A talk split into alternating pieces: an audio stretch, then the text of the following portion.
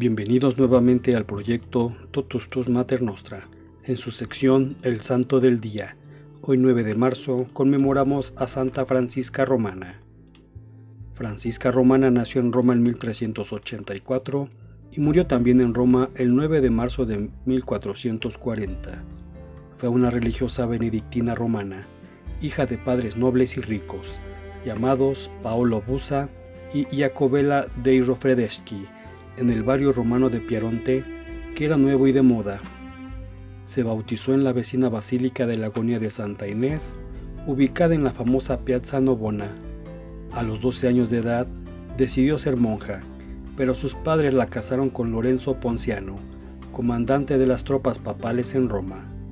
Fue un matrimonio bastante feliz. Lorenzo admiraba a su esposa y a su hermana Vanozza, quienes rezaban y visitaban a los pobres y enfermos inspirando a otras mujeres a hacer lo mismo. También debido a su puesto militar, no estaba en casa mucho. Después de algunos años casados, con el acuerdo de su esposo, y siendo madre de tres hijos varones, Francisca empezó a vivir en castidad. Francisca y Lorenzo perdieron a dos de sus hijos por la plaga de la peste negra. Este sufrimiento los sensibilizó a las necesidades de los pobres. En esa época, Roma se hallaba en un estado deplorable hasta el punto de que se veían lobos andando por las calles. Lorenzo servía al Papa romano en sus guerras contra los varios pretendientes al papado en el cisma de Occidente. Durante unas ausencias debidas a su exilio en el estado ponciano, muchas de las propiedades de Lorenzo fueron arruinadas. Fue herido gravemente por las fuerzas napolitanas mientras ocupaban Roma a principios del siglo XV y Francisca lo cuidó hasta su muerte en el año de 1436, después de 40 años de matrimonio.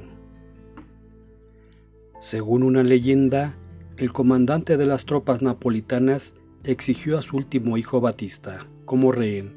Obedeciendo esta orden por mandato de su director espiritual, Francisca llevó al chico al Campidoglio.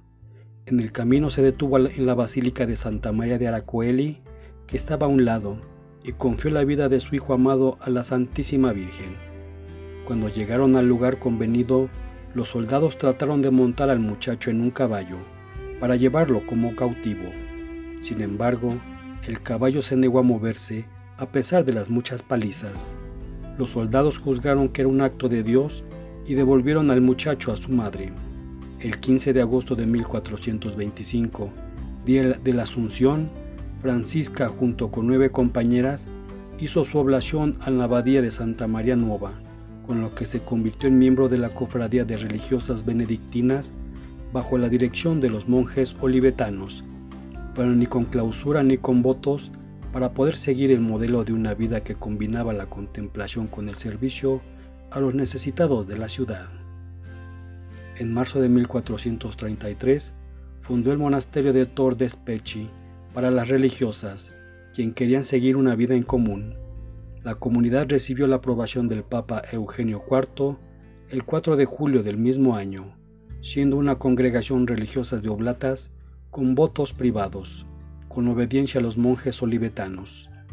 Todavía es la única comunidad de la congregación.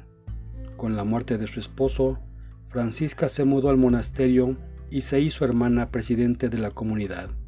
Durante estos años creció su vida de contemplación. Tuvo la gracia de los milagros, el éxtasis y la visión de su ángel de la guarda. Se destacaba por su humildad, obediencia y paciencia. Francisca murió el 9 de marzo de 1440 y el Papa Paulo V la canonizó el 9 de mayo de 1608.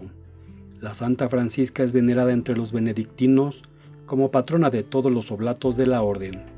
En 1925, el Papa Pío XI la declara santa patrona de los automovilistas, a causa de una leyenda según la cual un ángel solía alumbrarle el camino con una linterna mientras viajaba, manteniéndola a salvo de los infortunios. Venerada a los 400 años de su canonización por el Papa Benedicto XVI, este la exaltó denominándola la más romana de las santas.